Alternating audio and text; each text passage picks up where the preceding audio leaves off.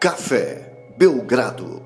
Amigo do Café Belgrado, mais um episódio do podcast Café Belgrado, um podcast, Lucas, especialíssimo, hein? O, o nível de convidada hoje que a gente vai receber aqui me faz ficar assim até um pouco, até um pouco assim preocupado com o que você vai dizer. Né? É, a minha preocupação geralmente é o que você vai dizer. Eu tenho bastante controle sobre a minha língua, mas sobre a sua língua, infelizmente, eu não tenho controle. Então, essa é a minha maior preocupação. Eu sou Guilherme Tadeu e ao meu lado Lucas Nepomuceno. Lucas, faça, por favor, as honras da casa, porque hoje é dia de galo no Café Belgrado. Tudo bem?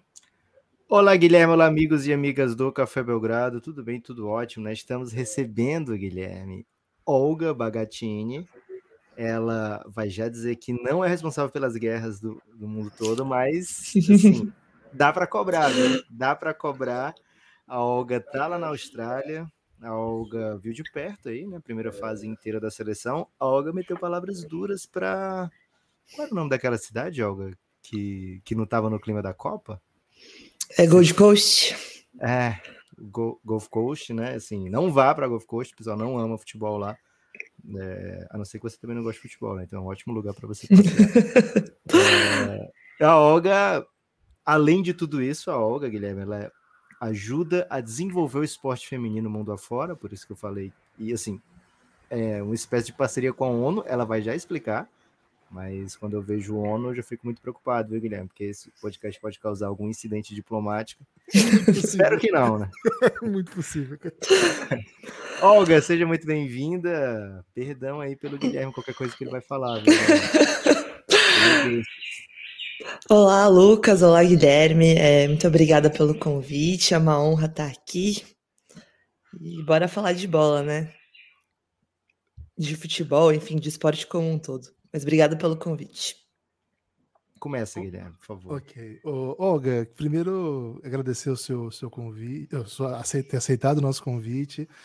É, vamos começar do final, né? A gente está no pós-eliminação do Brasil e existe um debate, né? Existe uma discussão e existe uma cobrança muito severa com a seleção, a impressão que eu tive até no sentido de colocar, bom, pela primeira vez eh, o investimento foi muito bom e dessa vez dá para cobrar sim, enfim. É, eu, a, minha questão vai no sentido de em, em, que sentido houve de fato um grande investimento comparado com, com as outras ocasiões? E em que sentido isso se compara ao que tem sido feito em outros lugares do mundo? Que eu imagino que não é uma política só brasileira. Seria bem surpreendente se fosse. A impressão que eu tenho, de não especialista, mas de quem acompanha com algum interesse, que no mundo todo o futebol feminino experimentou nos últimos anos uma, uma, uma explosão, talvez não seja a palavra, mas uma, uma, um crescimento interessante, assim, bastante relevante, pelo menos, acho que dá, dá para dizer. Em que sentido, de fato, o Brasil acompanhou o crescimento global da, da modalidade, do, no basquete a gente usa a palavra naipe, né, quando vai falar feminino, é, mas assim, do futebol feminino, que, em que medida o Brasil acompanhou esse desenvolvimento, sim, é, como é que é essa leitura num pós-eliminação? Eu sei que você tem acompanhado muito esse debate, agora a gente já está num dia depois do dia depois, acho que já dá para falar um pouquinho mais de, de coração calmo, né? É a tá Olga já está uns oito dias depois, né? ela está na é, Austrália. É já oitavas de final na Austrália. É, bom, eu acho que tem muitas camadas aí que a gente precisa analisar separadamente quando a gente fala dessa eliminação do Brasil. É, primeiro, a gente pensar num, num, desenvolvimento global da modalidade, eu acho que teve países que começaram um pouco antes é, tal como França, por exemplo, Holanda, né, que começaram a colocar categorias de base mistas para as meninas terem onde jogar, até que criou-se uma cultura ali para o desenvolvimento da modalidade. É, e teve outros países, que é o caso do Brasil, que só se movimentaram quando estava feio não se movimentar. Porque a FIFA, ali em 2018, lançou diretrizes globais para o desenvolvimento do futebol feminino, colocando uma série de regras que as, as, confederações regionais e nacionais, né, por consequência, tinham que seguir. E uma delas, por exemplo, é a obrigatoriedade dos times, dos clubes de futebol terem um time feminino para disputar as competições.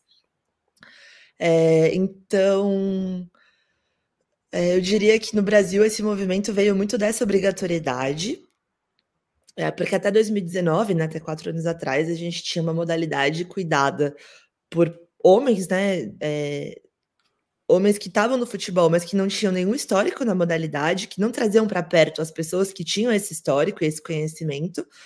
É, e a gente não tinha seleção de base, né? Não tinha, enfim, muitas coisas. É, e aí, ali em 2019, com o boom da Copa do Mundo, que também foi um investimento da FIFA, das marcas, né? Porque as marcas estavam interessadas de estar perto dessa responsabilidade social, enfim, das pautas identitárias. E aí o presidente da CBF na época olha e fala: beleza, precisamos fazer alguma coisa aqui. Em 2019, ontem, né, o Brasil foi para uma Copa do Mundo com uma sequência de nove jogos sem vencer e o treinador não era questionado. Era questionado ali por uma minoria de jornalistas que acompanhavam, mas que isso não balançava tanto a CBF. E aí, em 2019, chega a Pia, muito pressionada pela FIFA, muito pressionada por o, Brasil, o mundo inteiro estar tá com olhos no futebol feminino. É, e a Pia vem para fazer um trabalho de dentro para fora, né? A Pia começa é, a acompanhar, olhar o, o, futebol feminino de dentro e promover essas mudanças culturais, eu diria, né? E aí a Pia, junto com ela, a CBF anuncia a Aline Pellegrino, Ana Lorena, é, então mulheres, trazendo mulheres para perto que já tinham estudo na modalidade, que acompanhavam, que sabiam os problemas, algumas que tinham sido atletas, enfim, sabiam muito desses meandros. E aí a Pia, é, eu, eu acho que o trabalho dela, a gente já, já chegou é, nessa Copa de maior investimento da história do, do, Brasil, né? De ter um voo fretado, de ter 20 dias de preparação, também por conta desse trabalho, desse processo que a Pia trouxe. Hoje a gente, a, o, o presidente da CBF anunciou um Campeonato Brasileiro Sub-15, enfim, a base também está sendo olhada. E isso é um processo que, que, é muito bonito por si só, que tem que ser respeitado, que é muito importante. E aí eu falo da outra camada, né? A camada da bola, a camada do Brasil ter sido eliminado como foi, jogando nada contra a França. É, essa atuação que hoje a gente sabe que foi ilusória contra o Panamá, né? Que parecia que o Brasil estava super organizado, mas que não conseguiu é, repetir contra a França, porque também muito por conta de nervosismo, e que não conseguiu jogar, não conseguiu furar a defesa da Jamaica para fazer um gol para passar. E eu acho que isso também é responsabilidade é, da treinadora. Eu acho que ela demora muito para fazer, enfim, para mexer no time, mas também acho que tem uma carga muito importante de responsabilidade das jogadoras que não conseguiram encontrar o seu melhor futebol ali. Então eu acho que são, é, ao mesmo tempo, é, que esse processo foi muito importante, a gente não pode eximir essa responsabilidade nesse momento, que tendo tido esse ciclo que teve desses últimos quatro anos, é, eu acho que foi sim um vexame. Olha, palavras. A gente gosta da Pia, Olga? a gente gosta da Pia. É... eu gosto da Pia. Mas eu acho que justamente por. É... Eu acho que por exemplo, eu vou, eu vou dar os créditos aqui para Ana Thaís Matos, porque a Ana Thaís Matos, que é uma pessoa que olha muito mais para a bola por si só, né? Eu não sou comentarista, não tenho pretensão de ser. É, mas a Ana Thaís já estava dando essa letra fazia muito tempo, né? De que eu acho que muitas pessoas tinham muita paciência com a Pia, justamente por conta desse processo, assim, de, de entender esse processo como um processo importante, é, de que a Pia trazia uma autoridade para dentro da CBF para ter esse cuidado com o desenvolvimento do futebol feminino, é, mas que ela não estava entregando em campo, né, fazendo escolhas muito questionáveis, inclusive o desempenho do Brasil na Olimpíada é, foi muito criticado. E a Pia ele pediu desculpa, falou que ia melhorar, falou que ia aprender. E aí a gente teve atuações melhores, o time ficou menos retranqueiro nesses últimos dois anos. É, e eu acho que ela tentou criar alternativas, tanto que o Brasil teve ótimos jogos esse ano, né? Teve a finalíssima contra a Inglaterra, a vitória contra a Alemanha. Então parecia que, que, que o time estava aprendendo a criar é, alternativas dentro de campo, especialmente contra adversários mais fortes, né? Que sempre foi a pedra no sapato no Brasil mentalmente, ou em, jo em jogos que precisava do resultado. Só que aí a gente chega ali nesses dois últimos anos de, de bons resultados, assim, na Copa, na hora do vamos ver, os erros se repetem, né? Não consegue achar, achar essas saídas. E a Pia ali, é, a impressão que deu no jogo contra a Jamaica era uma treinadora apática, sabe? As jornalistas todas de ali na tribuna, nem podia muito, mas estávamos. E a Pia sentada no banco, assim, como se fosse o interclasse, sabe? Aí foi mexer, faltando, sei lá, 15 minutos, as três jogadoras, então parece também Eu que... já fui técnico de interclasse, a pressão é grande, viu? A torcida não deixa demorar, eu acho que eu no meu interclasses, ali, beleza, era basquete, né? Mas eu entregava mais do que, do que sentia mais, né, o, o, peso do jogo do que a Pia, assim, porque e aí não sei assim se é uma coisa cultural mesmo, é... mas eu acho que também falta entender um pouco dessa cultura do Brasil, sabe, de se adaptar um pouco é, para o que a gente vive, para o que o futebol significa para a gente, enfim, para o que a gente espera. É, mas eu acho que é, não se pode, acho que tem que se criticar assim dentro de campo. Acho que ela tem muitas respostas para dar e também acho que não sei se vocês viram a coletiva dela. Foi uma coletiva super blasé, assim, parecia que ela não Sim, não tinha tá sentido o peso, sabe? É, a gente vai já come, com, é, começar pelo começo. Bravo, né? gente. já Desculpa, começou tô revoltado final, né? aqui. De lembrar da é. coletiva, mas vamos lá. A gente vai já continuar pelo começo, mas antes eu queria saber ainda dessa Copa você que está aí pertinho, né? Dá para humanizar a, o movimento verde e amarelo? Você vendo de perto assim, você. Não, tudo bem. Olha. Nossa, difícil essa pergunta, viu? Porque eu tive próxima deles, assim, eles organizaram é, os esquentas né? aqui. É, eu acho que assim. Responder, se muito polêmico. Melhor falar da ONU, da Ucrânia. Vamos exercitar a diplomacia. Né? Não, acho que assim, fizeram uma festa bonita, é, é, puxaram as músicas ali. A, a, caminhada, eles sempre faziam, todo, antes dos jogos, eles faziam um bar ali, que tinha um show, fizeram bandeiras de jogadoras, acho que é um crédito que tem que se dar para eles ali. Tinha a bandeira da Cici, eu fiquei bem emocionada de ver. É, porque eu tenho também uma história muito especial com a Cici, né? Então, enfim, tudo da Cici me emociona. E aí eles faziam uma caminhada do bar até o estádio, é, e aí era muito legal, assim, de ver os australianos não estavam entendendo nada do que estava acontecendo, porque era uma festa, um barulho, as músicas, música para Marta e tal. Só que aí quando chegava dentro do estádio, eu acho que também não é culpa deles, assim, eu acho que eles tentaram ali no jogo contra a França ficar todos juntos atrás do gol, como se faz nos estádios do Brasil, e aí os gringos ali mais metódicos falaram: não, vocês têm que ficar no lugar de ingresso de vocês. E aí rolou uma dispersão, eles não conseguiram ficar juntos, não conseguiram cantar. Então a impressão que tava era que a festa fora do estádio era maior do que dentro, assim, porque dentro eu não vi esse movimento organizado para cantar as músicas, então não, não, fez muita diferença. O que mais rolava era o Brasil, eu e sou brasileiro com muito orgulho e com muito amor. Difícil. Ah, mas de, não ter mil gols já é uma evolução, né? Guilherme, ah, vamos. Teve, teve, teve. teve mil gols, meu teve, Deus. Teve, teve. Qual é? Guilherme, vamos do começo agora, de verdade? Continuar do começo? É, eu, eu, queria saber da Olga. Assim, eu comecei a acompanhar o trabalho da Olga quando teve aquele projeto do Wikipedia, que era de atualização, mas é, é recente, né, Olga? Para você chegar a, a, ter isso já, para quem não sabe o que eu estou falando, a Olga participou de um projeto, ela vai explicar um pouco daqui a pouco como é que foi isso, mas que fazia com que as pessoas pudessem atualizar Wikipédias de atletas da, do futebol feminino. E, pô, isso é maravilhoso, né? É uma baita ideia. Mas assim, eu imagino que até você chegar a essa posição, o seu vínculo com o futebol feminino deve ter sido muito grande, né? Como, como é que é? Conta um pouco pra, da, sua trajetória. A Olga é jornalista, acho que a gente, não sei se a gente chegou a mencionar isso no começo. Já foi profissionalmente nisso? Você fez coberturas de futebol feminino lá atrás?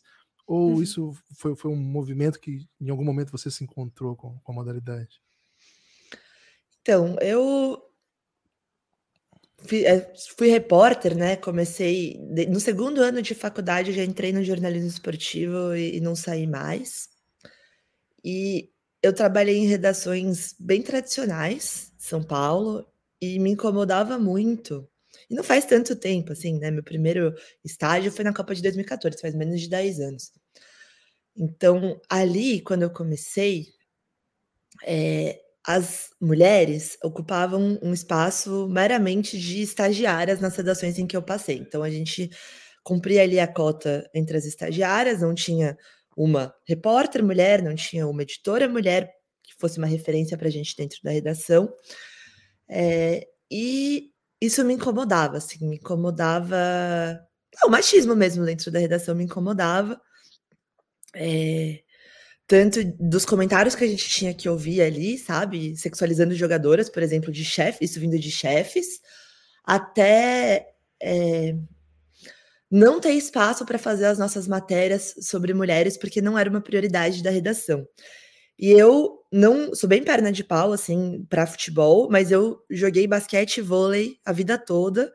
Então, jogava, né? Tinha esse negócio de, de, jogar, mas não futebol, mas me relacionava. E eu lembro, por exemplo, que em 2016 eu estava no lance, eu queria fazer uma, uma matéria sobre uma treinadora mulher, eu não me lembro o nome dela agora, mas eu posso pegar. É, mas que ela era a única treinadora é, mulher a treinar num campeonato é, masculino. E o jogo ia ser em São Bernardo do Campo, eu queria ir até lá para entrevistá-la. E eu ouvi assim de editores homens, só tinha homem também no lance, editor, repórter, tinham três estagiárias, é, de que não, não dava, porque, enfim, tinha que fazer a rodada, a prioridade era a rodada do, do futebol masculino. E aí eu saí do, do lance no Limão, oito da noite de um sábado, e fui até São Bernardo por conta própria, depois das horas de expediente, porque eu achava que aquela matéria era importante. E aí eu lembro que um editor, assim, que era querido, mas ele falou: ah, não, não é o ideal, mas se você quer ir, vai. É, mas também não tinha essa vontade política de fazer as coisas de uma maneira diferente, sabe? Então eu, eu tentava ali, dentro desses espaços, fazer essas matérias com essa perspectiva de gênero, assim, problematizar a ausência de mulheres na redação e a ausência de mulheres nas páginas do jornal. É, até que uma matéria que eu fiz sobre boxe feminino mudou bastante as coisas, assim, foi uma, uma virada porque é, era uma boxeadora que era casada com um boxeador e ela ia se aposentar para cuidar da família, para que ele pudesse perseguir uma carreira profissional. E aí eu fui escrever essa matéria muito numa, numa intenção de tentar explicar por que, que isso acontecia, sabe? E falei assim, não só com ela, com o treinador dela, com o marido dela, mas falei também com uma ONG feminista chamada Think Olga, o nome é uma coincidência, para explicar, assim, por que esse tipo de coisa acontecia. É, eu lembro que eu levei isso para a mesa de edição do lance, né? Que era o mesão dos editores homens, e eles começaram a tirar sarro de mim. Um dos editores falar, tipo, ah, mas mulher não tem que lutar, mulher tem que dançar balé, onde já se viu mulher dando soco na cara de, de outra mulher, e todos eles rindo ali. E eu fiquei com tanta raiva naquele momento. Eu falei, não, eu vou escrever essa matéria assim, sabe? Acho que a maneira de eu exprimir essa raiva que eu sentia desse tipo de situação, né? De, de enfim, de zoarem da minha cara, de, de, não apoiarem, de ainda zoarem da minha cara por querer fazer a matéria. Eu fui até o final. É, a matéria saiu, e aí, uns tempos depois, essa ONG me procurou. Porque elas queriam escrever, é, elas, a ONG Think Algo, elas estavam escrevendo uma série de manuais para jornalistas, que elas chamam de Manual de Jornalismo humanizado. E tinham vários temas, é, desde violência contra a mulher, racismo, esporte, que era uma, um guia assim com dicas para jornalistas fazerem uma cobertura mais humanizada, menos estereotipada para mulheres, né? Então, em temas sensíveis. E daí elas me chamaram para escrever de jornalismo esportivo. E nisso eu tinha que identificar quais que eram os principais erros da imprensa esportiva brasileira é, e ofereceu uma lista de boas práticas. E essa pesquisa, assim, mudou muito a minha vida, porque foi quando eu fui a fundo para entender o quanto a gente estava errando e o quanto a imprensa ocupa um papel fundamental nesses estereótipos que foram construídos é, do que é ou não é para a mulher, o que é, é, o, que, o, que, o, que, o que é um espaço é, que, que a mulher deveria estar ou não. E aí eu fui entendendo esse papel da imprensa e fui ficando, nossa, meu Deus, a gente precisa fazer alguma coisa. E aí eu comecei a ficar um pouco mais militante, eu diria, a partir dessa pesquisa, e aí não parei mais também. E aí, só para responder a sua pergunta, né? Na Copa de 2019, eu fui cobrir a Copa. Ah, tá. eu tô, acho que eu tô falando muito aqui. Vocês querem falar alguma coisa? Depois eu continuo. A gente tá só se deleitando aqui. Pode continuar. E daí, o que, que aconteceu, né? Eu continuei é, dentro do jornalismo tradicional esportivo, tentando trazer essas pautas, tentando trazer essa visibilidade. E aí, em 2019, rolou um convite do Yahoo para ter um blog de futebol feminino, ano de Copa. E aí foi bem legal, porque eu escrevi um texto por dia, assim, então eu tinha muita liberdade, enfim, fiquei mais dentro dessa cobertura de futebol feminino mesmo. Só que aí nas vésperas da Copa era muito difícil de achar informações do passado das jogadoras que iam disputar a Copa, porque eram informações contraditórias, assim, qual ano tinha jogado em qual clube. E aí é, eu tinha tido um professor, eu fiz Casper em São Paulo, Faculdade de Casper Liber, eu tinha tido um professor que ele trabalhava muito perto com é, Wikipédia, de atualizar a Wikipédia para incluir, por exemplo, mulheres, o professor João Alexandre Pechansky. Aí eu procurei ele, eu falei, professor, vamos fazer um de, de futebol de mulheres, porque é muito difícil de achar essas informações. E aí ele topou, aí a gente decidiu incluir o Museu do Futebol nessa, convidamos, o museu foi super aberto. Então, a gente fez três oficinas ao longo de 2019, a primeira sendo focada nas jogadoras da Copa, é, convidando voluntários para editar e criar verbetes de jogadoras mulheres. E foi um sucesso, assim, deu mais de 15 pessoas cada uma das oficinas, mais de um milhão de visualizações. É, assim, um mês depois, né? Hoje eu não sei como é que tá esse número, mas durante a Copa deu mais de um milhão de visualizações. Porque é isso, né? Copa na Globo pela primeira vez, o pessoal vê, ah, quem que é essa ali? Ah, vamos ver, Luana, ah, vamos ver, Debinha. E aí a gente conseguiu é, manter essa atualização rolando também, né? Então, os gols que elas faziam entravam ali. É, e foi um, uma coisa bem legal dessa visibilidade para as jogadoras, né? É um respeito com a história delas também, ter essa história bem contada, e é um respeito com os torcedores de que eles consigam achar essas informações atualizadas sobre as jogadoras. É, e aí o, a oficina que a gente chama Wikifoot, é, Feminino foi nasceu, nasceu, nesse contexto assim de estar tá bem como repórter mesmo ali e, e, não achar informações. Aí tem uma parte muito interessante da sua história que você foi, eu não sei, foi convidada, foi contratada, passou no concurso. Como é que você foi parar na ONU ajudando a desenvolver o esporte feminino ao redor do mundo? É mais ou menos esse mesmo período? Como é, como é que aconteceu? Então, aí o que, que aconteceu? Nesse ano, 2019. A Olga vai falar era... em nome da ONU a partir de agora. Não. Gente, disclaimer aqui. Eu não falo pela ONU, são minhas opiniões de pessoa física aqui, tá bem? É, mas só, só para contar a história inteira, né? Eu, em 2019, eu ganhei uma bolsa do governo do Reino Unido e eu fui para Inglaterra, fiquei um ano estudando lá. É, e, a princípio, a minha pesquisa ela era sobre como a imprensa inglesa cobria o futebol feminino. Justamente nessa esteira do manual, né, eu queria entender as boas práticas para trazer e reproduzir as boas, levar né, as boas práticas para o Brasil. Só que eu, o que, que aconteceu, né? Pandemia. Eu tive que voltar para o Brasil por três meses antes de voltar para o Reino Unido, só que a minha pesquisa ela envolvia muito estar na redação, sabe? Envolvia muito acompanhar o dia a dia dessas jornalistas, e aí, remotamente, isso foi muito difícil de fazer. E aí eu derrubei essa pesquisa. É... E aí a minha pesquisa virou a Cici. Então eu fiz um protótipo de um livro sobre a Cici, foi lindo também, porque, enfim, me aproximei dela, é... entrevistei ela, muitas pioneiras que estavam ali ao redor dela. E aí, quando eu voltei para o Brasil, é, eu estava. Esse processo de Inglaterra foi muito um processo de pesquisa mesmo, assim. Eu, o meu caminho dentro do curso foi estudar gênero, foi mergulhar em gênero, é, mergulhar em, em, estudos de mídia e gênero, então entender esse, a fundo assim o, o, poder, não só o poder, porque o, o poder que a mídia tem para construir e, e, e, destruir estereótipos eu já sabia, mas eu comecei a entender como que a mídia faz isso, quais são as ferramentas pelas quais a mídia faz isso. E daí quando eu voltei, eu estava interessada é, em sair um pouco de redação e outras experiências dentro do esporte. Então, voltei, logo arrumei um trabalho no Museu do Futebol, fiquei um ano no museu, na comunicação. E aí, dentro desse ano no museu, é, conheci esse trabalho que a ONU Mulheres faz no Brasil e em outros países, que é.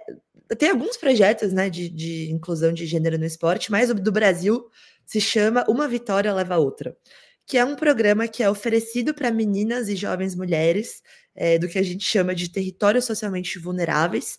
No Brasil, isso é feito no Rio de Janeiro, em que a ONU Mulheres, em parceria com o Comitê Olímpico Internacional, oferece um currículo para meninas, para essas meninas, é, de nove meses, ou agora foi adaptado para a pandemia, pode ser de três meses também, mas inicialmente de nove meses, em que elas vão lá duas, três vezes por semana e recebem essa formação que mescla é, o que a gente chama também de oficinas de habilidades para a vida, que são oficinas, rodas de conversa, em que a gente fala de direitos humanos, direitos sexuais e reprodutivos, de violência contra meninas e mulheres. E a gente mescla essas oficinas com práticas é, esportivas, sessões de, de, esporte, e não é para que elas sejam jogadoras, assim, é muito mais de uma forma lúdica, mas para que elas absorvam esses conteúdos não só na mente, mas também no corpo. E aí, esse programa ele surgiu no Brasil em 2016 como um legado é, da, dos Jogos Rio 2016 que o Comitê Olímpico investiu né, para trazer. Teve duas fases de implementação em que mais de duas mil meninas foram impactadas. Caramba. E agora, é, e aí eu entrei assim meio que nesse encerramento dessa segunda fase é, para fazer a comunicação. E aí, inicialmente o projeto ia ser encerrado, mas é, depois de muita conversa ali dos dois lados de quanto era importante manter um programa de esportes no Brasil, é, iniciou-se uma terceira fase, né, que a gente está chamando de UVLO, UVLO, uma vitória leva a outra, ponte, que vai ser um ano, que vai começar a ser implementado agora no segundo semestre durante um ano, é, que vai a fazer uma análise de tudo que a gente aprendeu nesses seis, sete anos de implementação. A gente vai compartilhar esse conhecimento com os escritórios de ONU Mulheres de Ásia e Pacífico, especialmente Vietnã e Fiji. Então, a gente vai começar a implementar nesses países de Ásia e Pacífico, a partir dessa experiência de Brasil e também de Argentina. É, e aí vai ter um ciclo de implementação com as meninas, que o foco não vai ser das meninas que já passaram por toda essa formação, que o foco é em advocacy. Então a gente vai ensinar técnicas de advocacy, de incidência, para que essas meninas consigam reproduzir esse trabalho que a ONU Mulheres tenta fazer de conversar com os agentes poderosos ali, né, que é Ministério do Esporte, CBF, FIFA, para que elas também consigam é, reivindicar direitos nesses espaços. E aí, a partir disso, a ideia é que a quarta fase volte a ter implementação de esporte mesmo, mas nesse momento a gente está nesse lugar bem de advocacy e que inclui também o trabalho da própria ONU Mulheres com essas organizações esportivas. Então a gente tem feito um trabalho incrível com o COB, com o Comitê Olímpico do Brasil, de apoiar tecnicamente nessa inserção de gênero dentro do COB, é, desde criação de cartilhas de gênero, criação de cursos. É, eles acabaram de lançar é, uma política de igualdade de gênero dentro do COB. É, também temos conversas a nível SED, né? SED Nova York, FIFA, que a gente está aqui com umas campanhas de igualdade de gênero dentro da Copa do Mundo.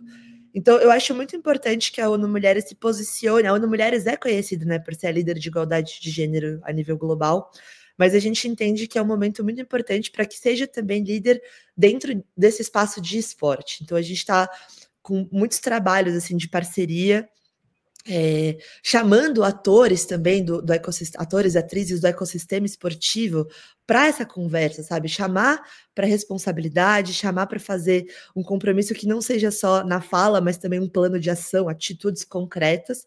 É, e eu acho que é bem legal é, eu ser essa pessoa dentro da ONU que tem mais experiência em esporte, trazer essa perspectiva de esporte. Tem muitas pessoas que entendem muito de gênero, de direitos humanos ali, mas que eu acho legal essa intersecção entre toda essa história do esporte feminino e toda essa história de gênero da ONU, para a gente saber os espaços em que a gente tem que estar. Tá. E eu acho que tá sendo, tem um trabalho muito bom sendo construído e que a gente vai ver muitos frutos aí nos próximos meses e anos.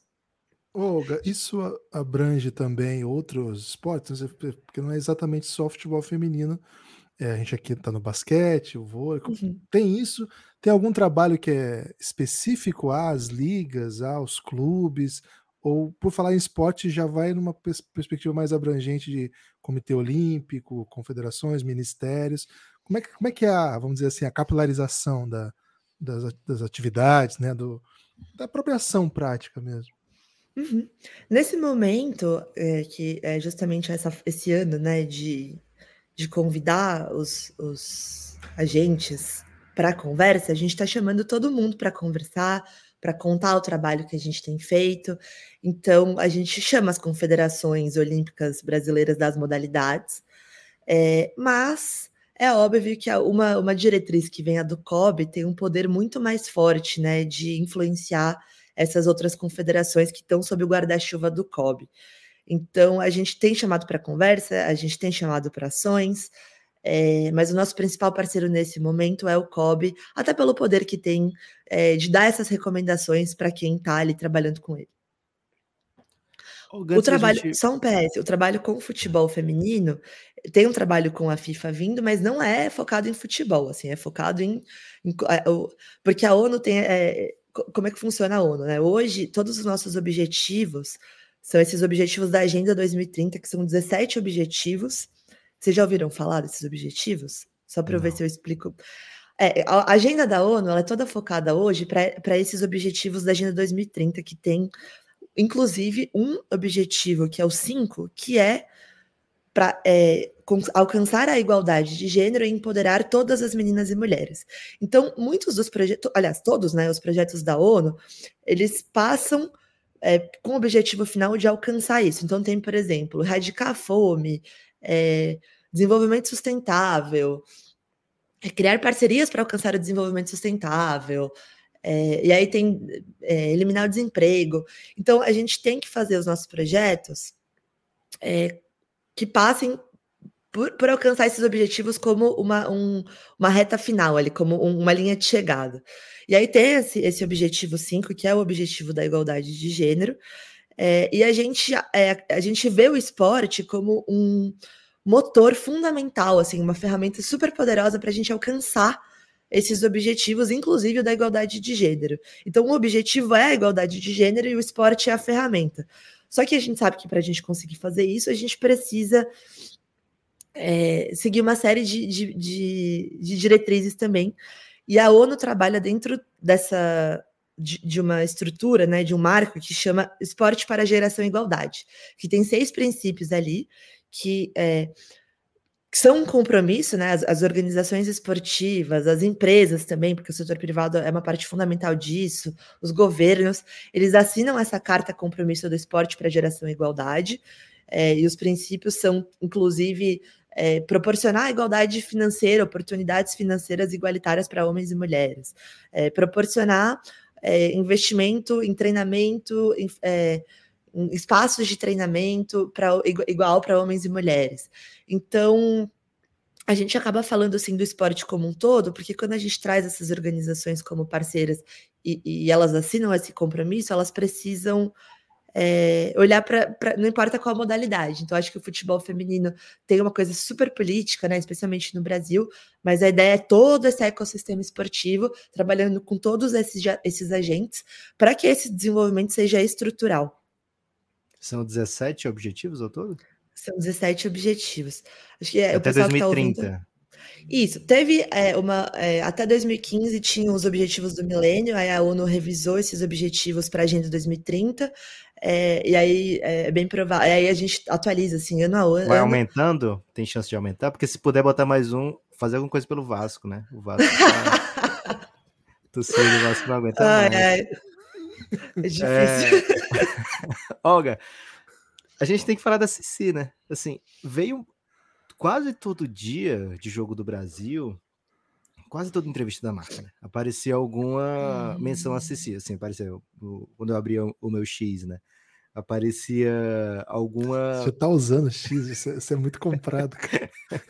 aparecia, por exemplo, é, nos Trend Topics, assim, voltado para mim, não sei se era de todo mundo, né? Mas aparecia Cici. Aí eu clicava e era sempre alguém falando, ah, mas também tinha Cici, só esquece a Cici e tal.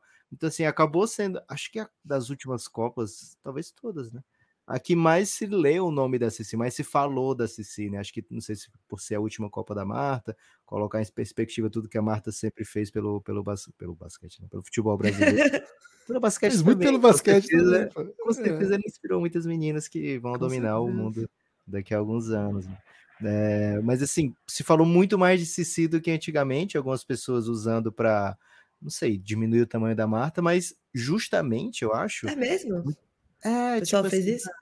Fez, o pessoal faz tudo no, no Twitter. Né? Não é X, mas no quando X quer falar ainda... mal, é quando quer falar X bem, nem se fala, né, velho? O X é, é, coisa horrorosa.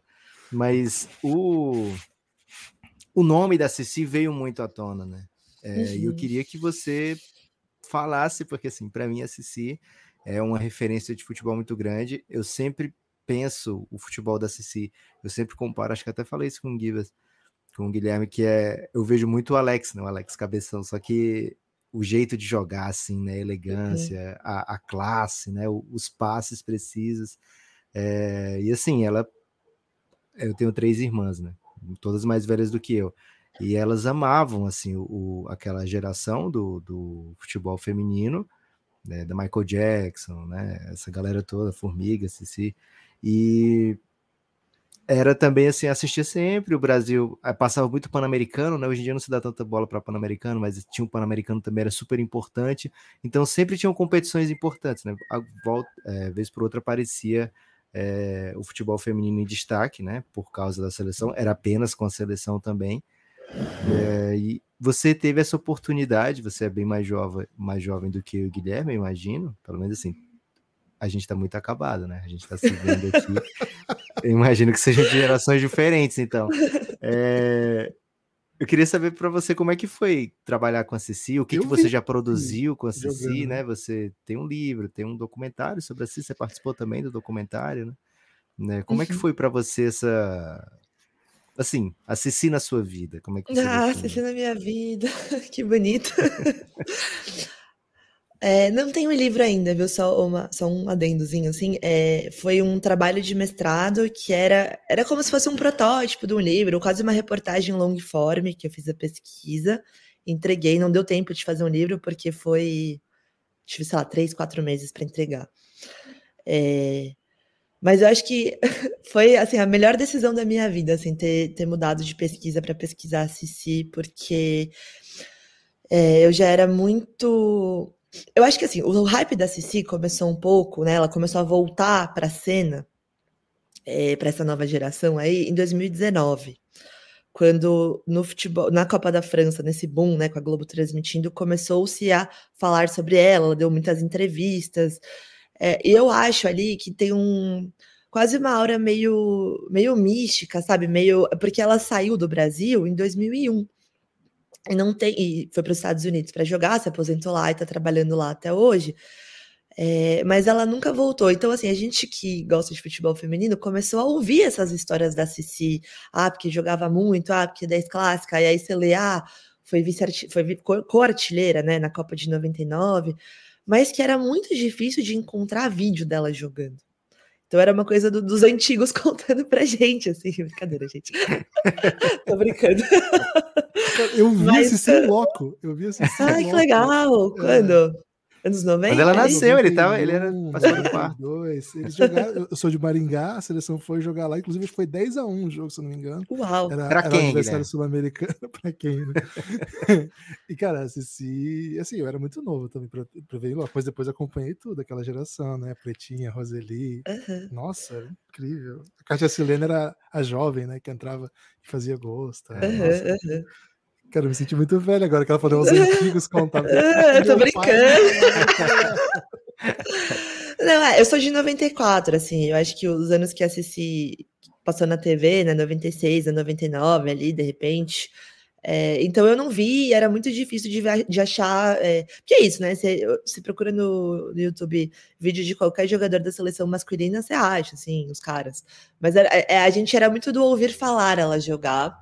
É, e aí vieram essas matérias dela de 2019, e aí é a craque do cabelo raspado, né?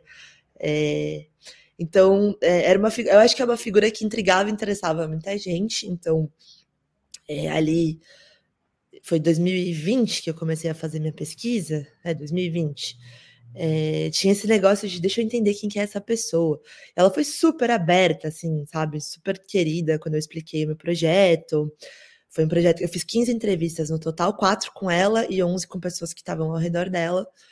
É, e aí isso saiu, essa reportagem long form ali, né? Vou colocar dessa forma. Eu mandei para ela, ficou super emocionada. É, e eu me deu vontade de continuar esse projeto, assim, de continuar essa pesquisa para transformar de fato num livro.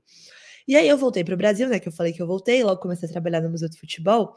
E aí foi uma absoluta coincidência, porque nesse processo de fazer a pesquisa sobre ela, eu não divulgo, eu não, não falei em nenhum lugar, assim, sei lá, não falei no X, no Twitter, que eu estava fazendo uma pesquisa sobre ela. Então eu fiz, entreguei ali o mestrado, né? Também, enfim, essa correria de, de pesquisa. Aí eu volto para o Brasil em fevereiro de 2021. Um amigo meu que tinha sido, com quem eu tinha trabalhado no UOL, o Gustavo Franceschini, que também joga um pouco de basquete, é, me manda uma mensagem assim: olha, estou montando um projeto aqui de futebol. é, para vender para a FIFA e eu quero muito que você entre nesse projeto. Vamos conversar? E aí ele me ligou. Ele falou: Ah, então eu vou fazer. A FIFA vai lançar essa plataforma de streaming, eles estão procurando filmes originais, e eu quero lançar, vender a ideia de um filme sobre a Cici. E eu queria que você viesse fazer a pesquisa do, do documentário para mim. E aí eu ri, assim, eu falei, tá bom, me manda seu e-mail que eu vou te mandar a pesquisa aí, ó, a pesquisa, tô, tá pronta. Foi muita coincidência mesmo, assim, uma coisa bem bizarra. E a pesquisa toda já estava pronta, e não só a pesquisa, né, mas o meu acesso com a Cici. É, eu já, enfim, tava amiguinha dela ali, então eu lembro da reunião que eu apresentei a equipe para eles, assim, foi tipo, Cici, essa equipe, equipe, essa Cici, e ela foi super legal, assim, ela, ela encheu um pouco minha bola. Ela falou, ai, contei coisas pra Olga que eu nunca contei para ninguém. Eu tava, tipo, super me achando, assim, mas foi muito legal, assim, ela é muito legal. E aí rolou esse documentário, eu acabei entrando como co-roteirista, né, junto com Paulo Júnior, e produtora de base, assim, eu fiquei uma semana de folga no trabalho do museu, o museu também foi bem legal nisso, para ficar ali como produção, né, para entrar, mergulhar nesse set, então participei de todas as entrevistas, e era engraçado porque eu era a pessoa que mais sabia da história ali, então a diretora às vezes falava, ah, mas e aí eu ajudava um pouco ali é, se faltava alguma pergunta, eu apoiava, sabe, durante a entrevista. Então, assim, eu mergulhei muito nesse processo, foi muito, muito, muito legal. Inclusive, eu e a diretora, Ana Ripper, nós íamos para Califórnia para entrevistar a Cici em loco, eu era a pessoa que ia com ela, mas por conta da pandemia, não conseguimos o visto, era um visto especial, né, que você tinha que tirar para ir para os Estados Unidos com as fronteiras fechadas, não conseguimos, tivemos que contratar uma equipe local para filmar com ela na Califórnia, a gente apoiando e orientando muito daqui. É... E aí o processo foi esse, assim, um curta de 30 minutos. Eu queria que fosse um longa de 3 horas, assim, acho que ficou. Eu que vi todo o processo, acho que. Você tem é que difícil, né? Olga. Nas suas mãos. Poxa, material a gente tem ali, né? Mas. mas eu acho que ela merecia. Assim, é, o curta dá um pouco de uma. É, conta uma história muito complexa em muito pouco tempo. Eu acho que ele ficou ótimo, mas eu acho que ele é um curta que ele. É, eu acho que o objetivo dele não é contar a história inteira, mas sim despertar a curiosidade das pessoas para que elas procurem quem foi a Cici para saber mais sobre ela, sabe? E é uma história super interessante, assim. Sou muito apaixonada pela personagem. E aí, tanto é que eu mandei fazer uma camisa dos anos 90 com o nome dela, e aí eu tô usando aqui na Copa, é, na rua, assim, e o pessoal sempre me para, tipo, nossa, Cici, que legal essa camisa. Então, acho que ela tá se tornando mais e mais conhecida, merecidamente, né? Para quem não assistiu, tá disponível no FIFA Plus ou FIFA uhum. Mais, se você preferir. Gratuito, né? Só baixar e já jogar na TV. E se a TV tiver aplicativo, muitas delas têm o FIFA uma história muito bonita e tem muito a ver com o que a Olga falou aqui. Não vou dar mais spoiler, né? Vou falar para vocês assistirem, mas tem muito a ver com o que a Olga falou aqui. E acho que ficou, ficou muito forte, assim, né? A, ao jeito que vocês contaram, né? Acho que a personagem ficou. De fato, ficou com vontade de quero mais, né? O, uhum. documentário ficou com essa, essa vontade de conhecer mais, do, mas acho que deu um recado muito claro, assim, né? Do, do tamanho né? da personagem que a gente tem ali. E, enfim, acho que é, é uma recomendação, mas é mais que um. Ó, vai lá agora, hein? Um, convite. baixa lá o aplicativo da FIFA, e se você não tiver baixado é, ainda, né? E assiste lá, porque vale demais, vale demais a pena. Lucas, Tá na hora de fazer sua última pergunta para a Olga, então capricha, tá? Capricha. Uhum. E não, oh, não coloque ela em novos incidentes não. diplomáticos que você conseguiu. Ó, movimento verde amarelo, Vasco. Eu tô muito preocupado. Não, agora falar da Copa, né, Olga? A gente viu é... Brasil, Alemanha, Itália, Canadá, né? Caíram na primeira fase. Passaram Nigéria, África do Sul, Jamaica e hoje Marrocos, né? É, teve muita dessa dessa conversa, ah, a Copa agora vai ter 32 seleções, até fala, a gente falou sobre isso com a, com a Gabi Nolas, né, aqui a Gabi Nolasco. É, Beijo, Gabi. Ela é demais. E, assim, a Copa acabou não sendo, não tendo os jogos, assim, teve um jogo 6 a 0 da, da Alemanha e Marrocos que pô, provavelmente a Alemanha até se arrepende, né, de ter feito isso aí, talvez é, tenha tido, tido uma outra ideia do que era o, o seu próprio time, né? Nos outros jogos não conseguiu né, sequer pontuar o suficiente para passar de fase. É, mas assim, embora tenha tido uma goleada aqui, outra ali, me parece assim muito mais equilibrado, muito mais time gerando dificuldades do que se esperava, talvez para as favoritas. Não tem muito tempo a Olimpíada teve, sei lá, 10 a 3 teve 8 a 2 foi, uhum. Era uma uhum. Olimpíada, assim, que tinha muito mais desigual, eu diria, né? E essa teve Copa, 3 a 0 assim, né? No, na Copa de 2019, que foi Estados Unidos e... Teve. Ah, não foi... lembro agora. É, até por um 13 a 0 até é bom que se esqueça mesmo quem tomou os 13, né? Mas, assim, não teve tanto isso, né? E, assim, várias surpresas a gente teve, né? Várias eliminações chocantes, digamos, uhum. na primeira fase. Qual é a sua expectativa para o restante dessa Copa? Eu tô imaginando assim, eu vi muito jogo. Eu não vejo como os Estados Unidos vai passar da Suécia, pode até passar, mas eu acho que vai cair já já. É, então estão caindo, né? Favoritas, a torta e a torta e direita. É uma Copa que pode ter, sei lá, uma semif duas semifinais assim que ninguém esperava. Você que tá vendo de perto aí, como é que tá tudo isso? Dá para as Matildas levarem? Olha, é, eu não consegui ver ver muito jogo até agora, porque é isso, estava na estava correndo atrás da seleção, então coletiva, entrevista, treino. Eh, e aí eu consegui ver alguns jogos, assim, em FanFest, mas a gente estava sempre acompanhando os resultados, né. não vi nenhum jogo dos Estados Unidos até agora, por exemplo, vou ver agora só Estados Unidos, quero só ver o que que vai acontecer. É, mas me surpreendeu também, eu estava bem nesse discurso, eu achava que uma Copa com 32 seleções era cedo demais, assim, no sentido de o investimento tem que vir antes do prêmio, né?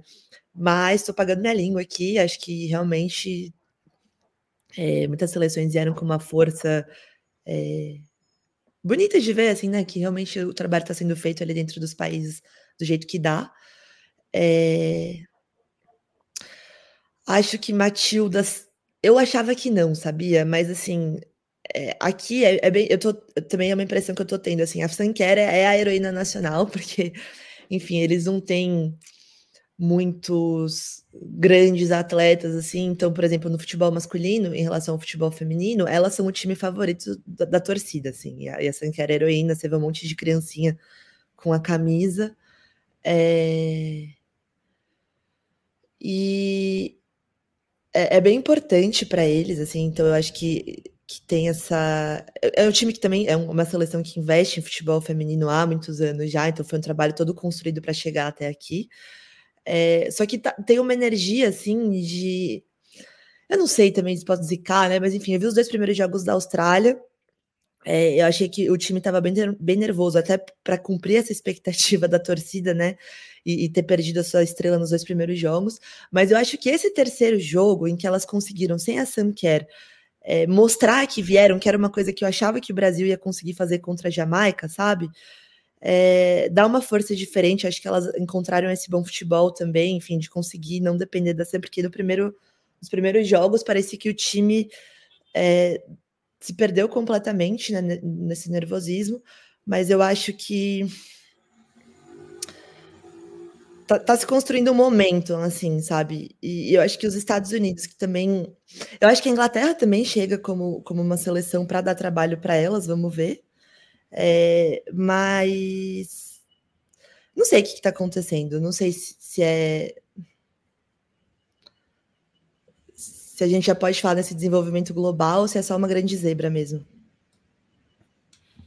Essa foi Olga Pagatini. Olga, Queria agradecer mais uma vez por você ter aceitado o nosso convite. É, você está na Austrália, eu tenho certeza que você tem 455 mil coisas mais importantes para fazer. Mas certamente... Já viu algum animal exótico na rua, assim, do nada? Gente, eu vi, eu vi, eu vi cangurus pulando, assim, atravessando a rua como se nada, assim, como tipo grata caramelo. Chocada! É muito engraçado. Mas eu vi também coelhinhas, eu fui lá no, no santuário. É... Ah, é bem legal, bem legal. Posso fazer só mais um comentário aqui, gente, que eu sei que não foi claro. perguntado, mas eu queria trazer, eu queria falar sobre Marta, assim, que, que é, como essa mulher representa bastante, né? Eu tô vendo agora com a, com a, saída dela da Copa precoce, o quanto todas essas jogadoras, enfim, Miedema, Sinclair, todas as é, Putejas, todas elas falando da Marta, é, todo mundo que me via com camisa da, do Brasil, fosse de Cici, eu tenho uma camisa da Tamires também, me paravam para falar sobre ela. É, e eu acho que é muito lindo assim, essa representação de, do que ela significa e quanto ela inspirou todas essas gerações que estão aqui também.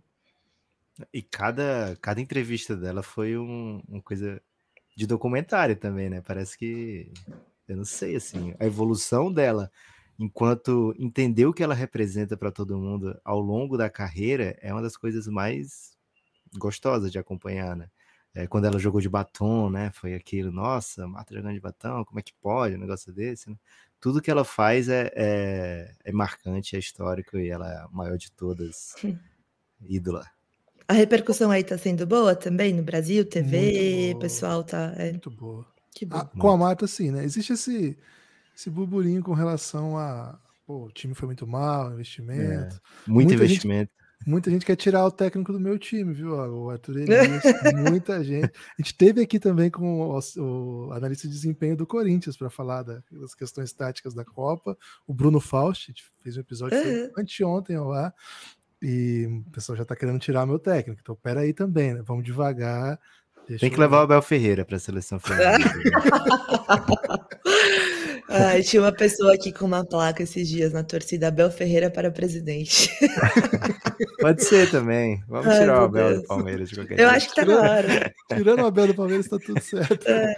Mas, Olga, onde que as pessoas podem encontrar os seus trabalhos, suas matérias, eventualmente aí esse estudos que você tem trazido, suas redes sociais também, onde que as pessoas encontram é, tudo isso que, poxa, com Olha. certeza, assim como o documentário da Cici, acho que o nosso ouvinte vai sair também dessa entrevista com vontade de saber mais aí dos seus trabalhos.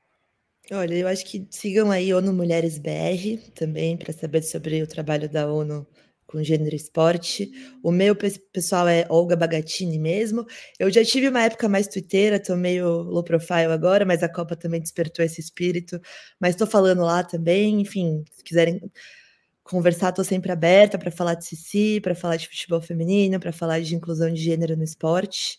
É, queria agradecer vocês aqui por esse espaço para falar um pouquinho desse trabalho também. É, e é isso.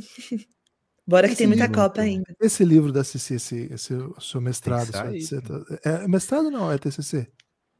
Foi é, uma dissertação de mestrado, mas como era um curso de jornalismo, ele não foi muito acadêmico, ele conseguiu ser mais... É, mas um formato mais leve, assim.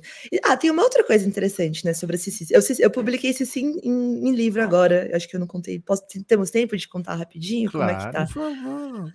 A minha vinda para a Austrália, ela foi bancada por um trabalho que eu fiz sobre a Cici. Por quê? É, no final do ano passado, abriu uma, uma galera aqui da Austrália, abriu uma chamada global de textos de futebol feminino, porque elas queriam publicar uma antologia é, com textos do mundo todo. E aí eu escrevi um texto que foi baseado nesse texto da Cici é, para o mestrado. E esse texto foi selecionado e aí ele não só foi publicado, né, foi escolhido para estar tá entre os 17 publicados nesse livro em inglês, é, mas elas gostaram, o meu ficou meio que no top 3, e aí elas me convidaram para vir para a Austrália para falar no lançamento do livro. Então, quem pagou a minha passagem para a Austrália, na verdade, foi um texto que eu fiz sobre a Cici, que foi selecionado, e aí esse livro está à venda, é um livro em inglês. Estou é, levando algumas cópias para o Brasil, é, pra, porque ele custa 22 dólares aqui, mas para despachar para o Brasil custa mais quase 20. Então eu estou levando aí uma mala carregada de livros para quem quiser comprar direto comigo. Sem, na, na, minha mão é mais barato. é, mas que é isso, é uma antologia, tem, tem realmente, eles conseguiram acho que quatro, cinco continentes. E o meu texto da Cici tá ali abrindo livro, e aí eu vim aqui, foi bem legal, porque eu falei nesse painel. É, eu tava brincando, né? Tô falando aqui pra, de Cici para audiências internacionais mas foi legal conseguir falar um pouquinho sobre essa história, né? Sobre como essa jogadora era craque, craque, craque, é, e foi silenciada, apagada pela CBF, justamente por fazer o que hoje as jogadoras fazem com muita tranquilidade, que era lutar por direitos e se posicionar. Então, acho que tem uma dívida histórica aí com a Cici, com as pioneiras. É, eu faço aqui meu trabalho de formiguinha para que essa história seja contada. E até essa vinda para a Austrália passa um pouco sobre isso. Então, respondendo sua pergunta, o livro está disponível nesse texto. E eu tô com um plano, assim, quero Estou bem mexida por essa experiência na Austrália. Quero voltar para o Brasil e escrever um livro só sobre ela em português inteirinho para contar essa história do jeito que essa história merece ser contada. Caramba. É, não, as marcas não vão te ouvir aqui, não, Olga, mas em outros lugares tenho certeza que elas vão te ouvir. Editoras! é, marcas, editoras, ninguém escuta o Café Belgrado, mas certamente é, a gente vai ver esse livro aí em breve. Merece demais, tanto você como a Ceci. Olga, muito obrigado. espero que a gente possa conversar mais vezes, viu? Passou muito rápido o tempo até. Foi, né? Poxa, muito bom. É, obrigado demais aí. Vocês estão em São Paulo? Não. Nada, eu sou de Fortaleza, Guilherme de Maringá. Não, Bom, mas então a gente faz mais uma, um papo virtual aí em breve. Valeu, viu? É isso, Obrigado. valeu. Espalhem por aí, hein, que vocês ouviram essa conversa aqui da Olga Bagatini no Café Belgrado, repercutindo ainda, discutindo, conversando sobre a Copa do Mundo de Futebol Feminino e muito mais, né? Forte abraço e até a próxima.